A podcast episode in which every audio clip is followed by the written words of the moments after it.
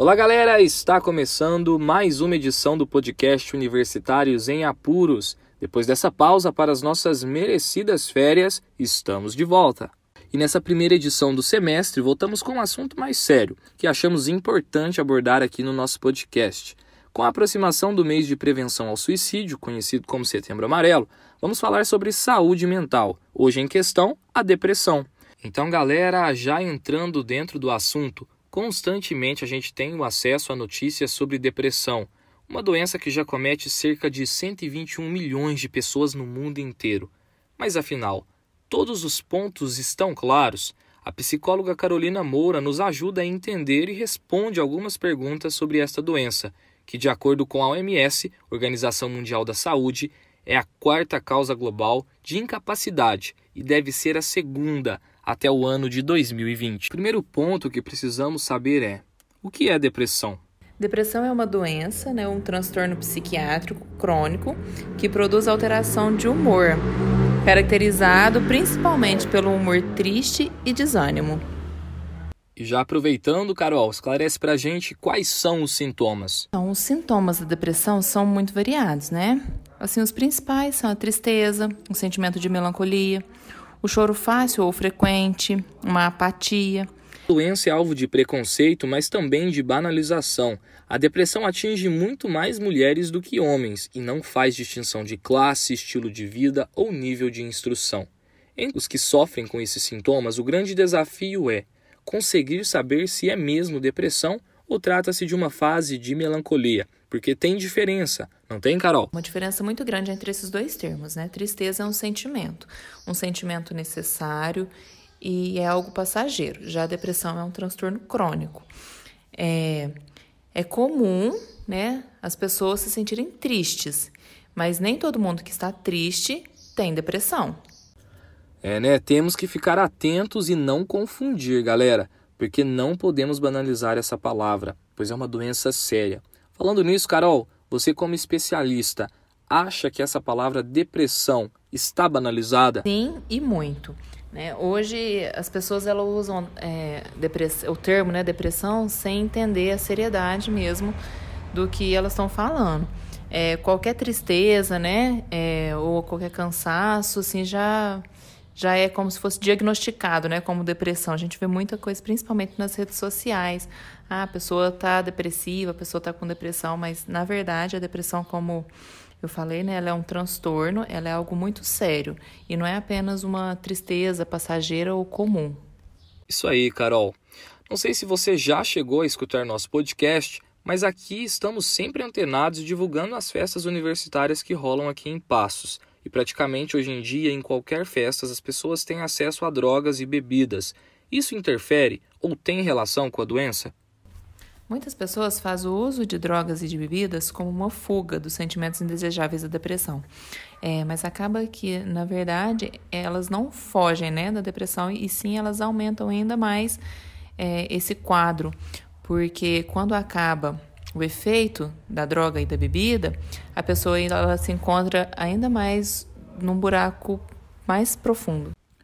Pois é, galera, vamos ficar antenados nisso, hein? Sem querer dar uma de pai, mas já é perigoso de qualquer jeito, né? Ainda mais se a pessoa toma algum medicamento. Falando em medicamento, qual é o melhor tratamento? O tratamento da depressão depende muito do tipo dela. Né? Geralmente, é, o principal tratamento é a psicoterapia, mas em alguns casos, quando, são, quando é necessário, é importante agregar a medicação né, com o psiquiatra. Tanto que você falou em psicoterapia, vejo que muitas pessoas que têm essa enfermidade, elas não gostam, ficam meio incomodadas de falar a respeito e de se abrir. Mas elas conseguem se abrir nas conversas? A pessoa depressiva ela já tem um pouco mais de dificuldade em se abrir. Né? Mas os estudantes, de um modo geral, principalmente os jovens, eles têm uma necessidade de falar de suas vivências. E a terapia ela pode ser um bom momento é, para isso. Né? Como, Carol, os familiares e amigos que convivem com alguém que tem depressão pode ajudar? É, é as pessoas, essas pessoas depressivas, é não rotular ah, que é preguiça, que é, é uma, apenas uma tristeza que vai passar. É, é sempre importante ouvir o que aquela pessoa tem a dizer, né? não rotular, como eu falei, mas principalmente proporcionar momentos agradáveis, né? É, ver o que, que aquela pessoa que está com depressão, né? Do que, que ela gosta e tentar proporcionar esses momentos para ela. E para fechar, o que pode contribuir em nossa sociedade, no meio universitário, para a elevação da depressão entre os jovens? De um modo geral, vivemos num momento em que o culto à perfeição está em alta. É, consequentemente, há também uma intolerância ao erro. Esses fatores eles tendem a favorecer o quadro de depressão. É, e um outro fator muito importante que, que também provoca né, é, a depressão atualmente é as redes sociais. Né? Muito obrigado, Carolina Moura, por esclarecer nossas dúvidas. Espero que todos tenham entendido melhor sobre essa doença, que tenha ficado tudo claro. E vamos com força, galera, que tudo passa. No próximo bloco, trataremos informações sobre recursos gratuitos que vocês podem procurar aqui na cidade. Mas antes disso, dedicamos essa música a todos aí que estão precisando daquela força. Aproveitem!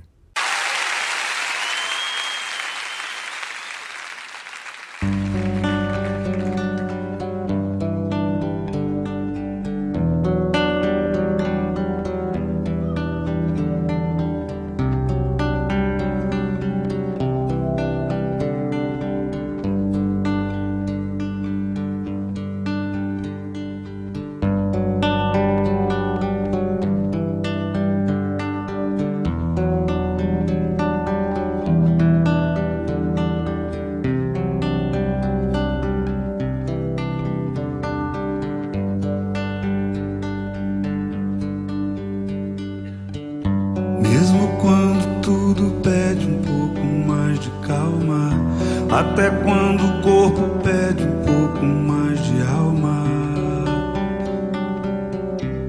A vida não para. Enquanto o tempo acelera e pede pressa, eu me recuso, faço hora, vou na valsa.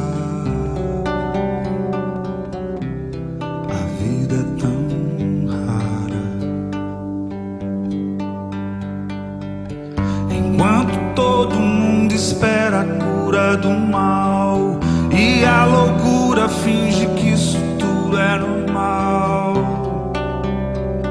Eu finjo ter paciência.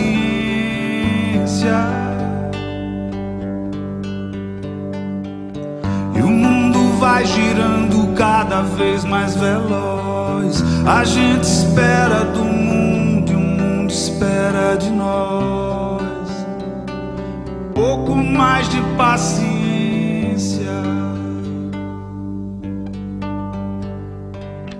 Será que é tempo que lhe falta para perceber? Será que temos esse tempo para perder? E quem quer saber? A vida é tão rara, tão rara. Mesmo quando tudo pede um pouco mais de calma, até quando o corpo pede um pouco mais de alma eu sei, a vida não para.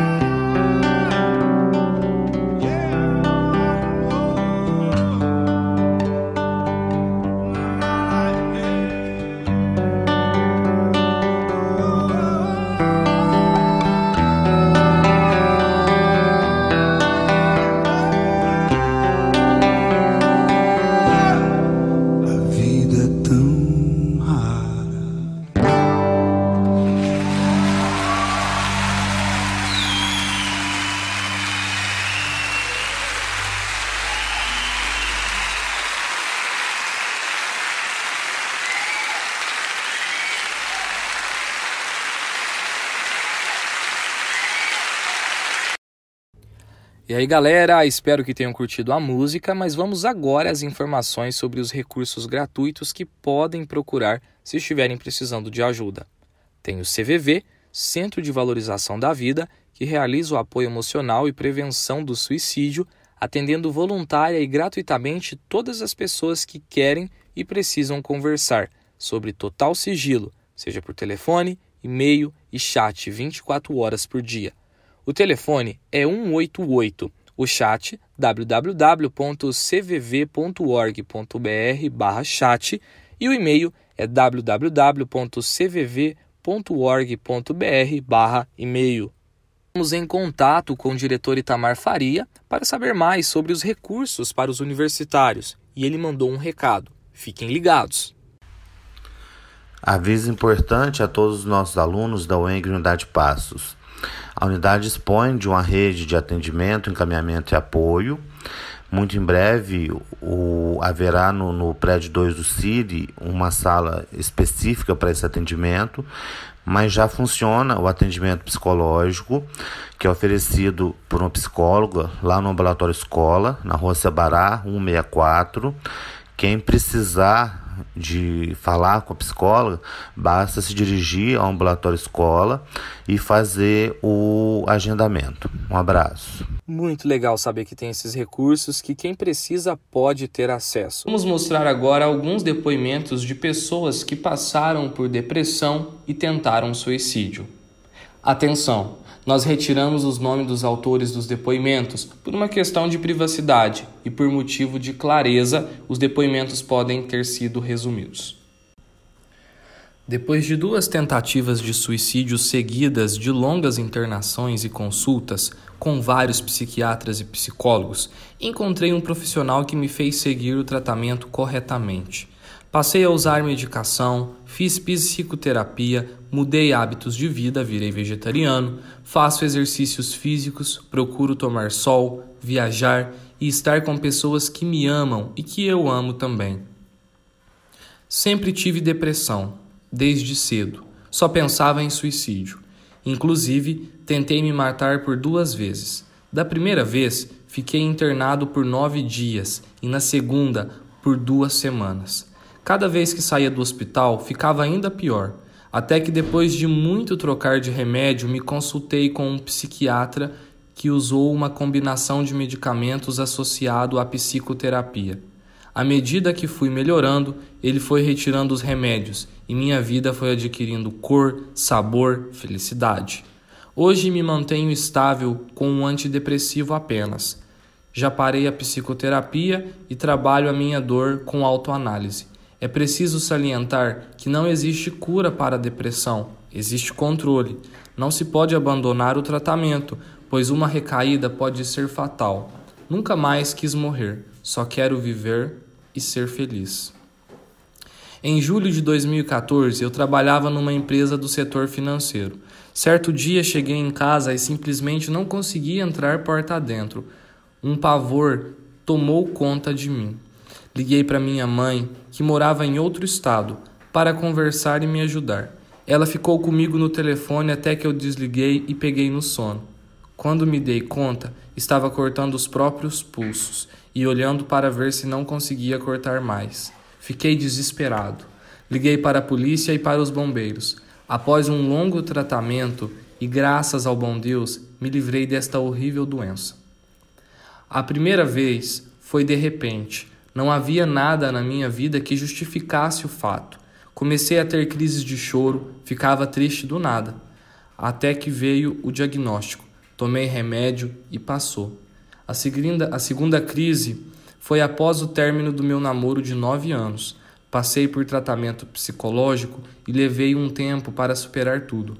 Ainda vivenciei uma terceira crise quando perdi minha mãe. Consultei psicólogo e tomo medicamentos desde então. Tudo começou quando eu tinha 11 anos. Algumas mudanças em minha vida ajudaram a desenvolver a doença. Passei a infância sofrendo com preconceito por ser mais gordinho, até que na adolescência tive anorexia e fiz inúmeras automutilações. Aos 15 anos estava no auge da minha crise e cheguei a ficar de duas semanas apenas ingerindo água e leite. Minha mãe buscou a ajuda de psicólogos e psiquiatras, o que me levou a um tratamento intensivo até receber alta na provisória. Dos 16 até os 20, estive em uma fase tranquila e sem crises. Porém, no meu último ano de faculdade, comecei a tolar novamente na melancolia. Após dois anos e o fim de um relacionamento abusivo, voltei a estudar e trabalhar. Isso aumentou meu círculo de amizade e me reaproximou da família. Também comecei a trabalhar meu próprio amor próprio e a viver novamente. Sempre fui uma criança ansiosa. Após uma série de acontecimentos na minha vida, desmoronei. Desde a adolescência tive várias crises, mas todo mundo achava que era questão da idade. Foi na fase adulta que as coisas ficaram insustentáveis. Eu não saía, não conversava. Minha vida era o trabalho, e mesmo assim eu ia me arrastando até o emprego. Resolvi procurar um médico e iniciei a medicação. Logo comecei a namorar e fui promovido. Fui transferido de cidade e tudo voltou a piorar. Tive vários tipos de infecções por estar com uma imunidade baixa. Tive síndrome do pânico e quase me matei várias vezes. No meio de tudo isso, meu namorado me pediu em casamento. Tive outras crises desde então, mas recomecei o tratamento e aprendi a controlar melhor a minha mente. Hoje, meu casamento está ótimo e conquistei meu emprego de volta.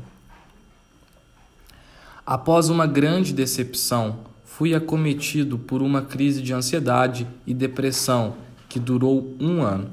Nesse período, quase tranquei minha faculdade e desisti do meu estágio. Minha saúde ficou em péssimas condições e eu perdi bastante peso. Tinha insônia e ataques de pânico. Tentava me adaptar às terapias que mais pareciam prejudicar do que melhorar. Os remédios passados pelo meu psiquiatra faziam com que eu perdesse o controle sobre minha própria mente. Foi um ano difícil, de passos lentos, mas a melhora de fato chegou quando aliei os remédios a uma recuperação espiritual. Tudo ficou mais favorável quando conheci um psiquiatra que respeitava as minhas observações sobre os medicamentos. Mas a depressão é como um vício, de forma você vive um dia de cada vez. Eu não sentia vontade de acordar, de levantar da cama, de comer, enfim, de fazer nada. Era um vazio, um peso que eu carregava nas costas. Fiz tratamento com um remédio controlado e psiquiatra. Mas houve uma época em que tomar o remédio já não adiantava mais nada. Eu superei quando estava muito cansado e tudo pedi para Deus me levar embora. Foi justamente pela fé que eu me levantei e me fiz outra pessoa. Posso dizer que convivo com a depressão. Se deixar de lado os cuidados que hoje eu tomo, eu me mergulho nela novamente. Desde a adolescência, tomo medicamentos e sofro bastante com as crises. A cada nova recaída, eu procuro relembrar como sair da última e aplico as mesmas estratégias, que consistem em medicações, psicoterapia, muita dedicação e tratamento espiritual. É sempre angustiante assumir para o outro aquilo que passa comigo. Muita gente nem sabe o que eu passo por isso. Depois de ler sobre alimentação e depressão, procurei uma nutricionista que me explicou a importância do intestino saudável para combater a crise. Assumir minha condição perante as pessoas e pedir ajuda foi fundamental. E para finalizar essa série de depoimentos, Vamos a um depoimento emocionante de cura de depressão e síndrome do pânico, encontrado no canal da doutora Roberta Rocco. Acompanhe. É, bom, meu nome é Maurício, eu tenho 47 anos, né? E eu faço parte do programa Saúde Integral da doutora Roberta Rocco. E eu tô aqui para falar um pouquinho para vocês aí do que aconteceu comigo e o que o programa fez para mim em pouco tempo. E eu tive depressão três episódios. Eu tive depressão. E a, a, primeira foi com 20 anos de idade, né? 21 anos de idade. E depois com 32 anos e agora recentemente em 2011, né? Eu tive uma crise, mas não com tanta intensidade. A primeira, o primeiro episódio que eu tive é, duraram oito meses. aproximadamente. Eu tive que tomar medicamento é, por muito tempo, né, depois disso, e estava associado com síndrome do pânico. E eu fiquei aí preso aí dentro de casa pelo menos uns 40 dias, né, sem sair de dentro de casa. E depois eu tive o outro episódio com 32 anos de idade que estava associado a uma mudança de trabalho, né? O terceiro episódio eu tive agora em 2011 com o falecimento do meu pai. Só que não teve muita intensidade, durou, durou alguns dias, né? E mais uma vez eu fui medicado. Então o que aconteceu? É, com o programa eu consegui descobrir quando que desencadeou isso. Porque até então só o medicamento ele me tirava da crise, mas eu não conseguia entender o que eu sentia. E aí foi quando, é, através do programa, eu descobri que desencadeou esse, é, esse trauma todo, essa, essa, tristeza, essa depressão e o pânico associado, né? No meu acidente de moto que eu tive com 20 anos de idade. Foi aí que eu, eu, eu propriamente eu travei, né? Onde que eu, começou o meu problema. E, mas até chegar nesse ponto de descobrir aonde tinha desencadeado, né? É, foram aí 27 anos, né? Mais ou menos. Então, eu conheci o programa é, através da, da, das redes sociais, né? Mais precisamente do Facebook. E foi quando eu vi os vídeos da doutora Roberta, né? E, e eu tive um, um, um insight aí, acho que pode ser falado assim, né? De que a simplicidade com que ela falou, é, como ela abordou a, a, a, o programa dela, explicando mais ou menos o porquê do que aquilo acontecia, né? Então eu tive uma identificação muito grande aí com o jeito que ela falou, a abordagem dela, até a humildade ele tá falando que ela já teve esse problema, né? Então por isso que ela tem conhecimentos de causa sobre isso. E aí foi quando eu resolvi me inscrever, né, para participar do curso que a gente não chama de curso, né? Chama de programa, né? Porque ele não para. Aí com os exercícios, né? Todo aquele uh, aqueles exercícios que a gente tem dentro do programa e as técnicas, né? Que existem algumas técnicas lá que a gente faz já para fazer essa liberação do, do problema, né? Em busca da causa. E aí através de uma de uma determinada técnica foi quando eu descobri que foi lá quando eu tinha 20 anos de idade, né? A partir do momento que eu apliquei a técnica, eu já tive o resultado. É, me parece, né, depois agora de vários meses de curso, né? Algumas pessoas demoram um pouquinho mais, outras têm uma, um retorno mais rápido, né? Eu tive em 30 dias aquele, aquela angústia, aquela, aquele vazio, né? Ele acabou depois da técnica. Eu fiz a técnica, algumas horas depois eu já não estava mais com aquele sentimento. Então é uma coisa que é, é muito rápido, né? E a gente costuma falar que quem tem problema emocional, né, tem pressa, né? Então é alguma é, é, um, é, um, é um programa, é um curso, né, que é muito rápido. A gente já tem, a, já tem um retorno muito rápido de, de, de bem-estar e de felicidade. É, lembrando que não é um gasto não é um custo, é um investimento para vocês, né? E não só, né? Como aconteceu comigo, não só foi um investimento para mim, né? Não foi só para minha saúde, mas também para toda a família, né? Porque a gente melhorando, é, tudo em volta vai melhorando, né? A família vai ficando bem, né? As pessoas começam a ficar mais alegres porque você está bem. Então eu indicaria porque realmente é, o programa funciona. Mas é isso, galera. Essa edição acaba por aqui. E lembrem-se: saúde mental não é brincadeira. Ligue 188. Grande abraço. A edição do podcast foi de Bárbara Navarro, produção Yumi Braga e locução minha, Itamar Machado.